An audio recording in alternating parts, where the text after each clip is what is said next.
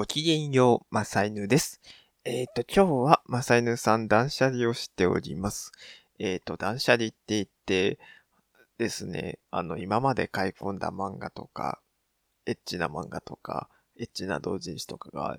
山とあるわけですよ。まあでも、部屋のスペースは有限で、いつまでも蓄えておくわけにもいかないし、いくら実家住まいとはいえ、あの、いつまでも、もう、その欲望の塊をずっと蓄えておくわけにはいかないので、いや、エッチじゃない方も結構、とんでもない量になってはおるんですけど、そんなこんなで、一部をブックオフに売り、一部を縛り、そういうことをやっております。まあ、断捨離っていうとなんか意識高い感じになってしまいますけど、いやでも他人が断捨離してる話って聞いてるのもしんどいですし、断捨離をしてる途中って自分的には結構しんどいんですよね。で、まあ特に一番辛いのが十、十数年か20年弱蓄えてきたゲーム系の同人誌のですね。うん。あの、マサイヌさん30歳 ,30 歳まで童貞かつ処女で寂しい暮らしをしていたわけですので、あの、ゲイであることを誰にも打ち明けられずに寂しい暮らしをしていた中で、エロ漫画だけが、あの、欲望を保障してくれる、自分の欲望を肯定してくれる存在であったわけですよ。まあ、自分でもちょっとは書いてたりするんですけど、クオリティには限界があるので、あの、前に語ったコミケットや、あの、ヤローフェス、ケモケット。まあ、あの、過去には、あの、ヤロー系のイベントで、あの、ブーケットだに、だの、オスケットだの、ファーストなんて名前のイベントもありましたかね。この辺の名前でピンとくる方がいらっしゃったら、きっとマサイヌさんの同類かと思われますけれども、いかがでしょうか。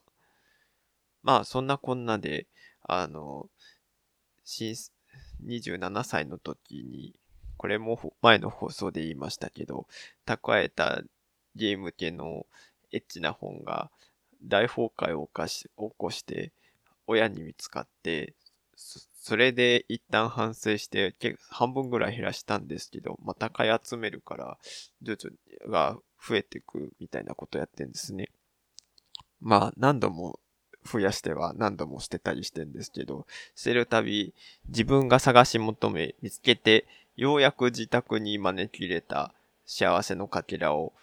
もう一回外に自分の外へ捨ててしまうような、そういった感覚に襲われるわけですよ。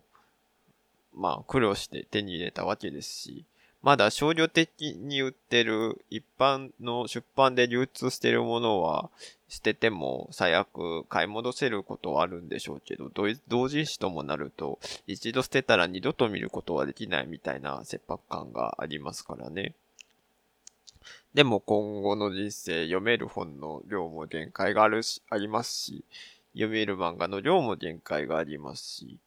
って思うわけで。まあそんなこんなで捨てていくわけですよ。まあエッチな漫画のでお話ししましたけど、きっと断捨離をするたび、過去に幸せを求めたたかけらをまたもう一度手放すことに対して抵抗を覚えて辛い思いをしている方もいらっしゃるでしょうかね。これをお聞きの皆さんもそういう気持ちになったことありますでしょうか？もしくは、それを、その決断ができず、ゴミ屋敷化してる方もいらっしゃるかもしれませんけど。まあ、その、四五十冊を捨てくらいなんか捨てたんですけど、未だに、あの、部屋の中は本がエッチな本がいっぱいであります。そんなこんなで以上です。ではまた。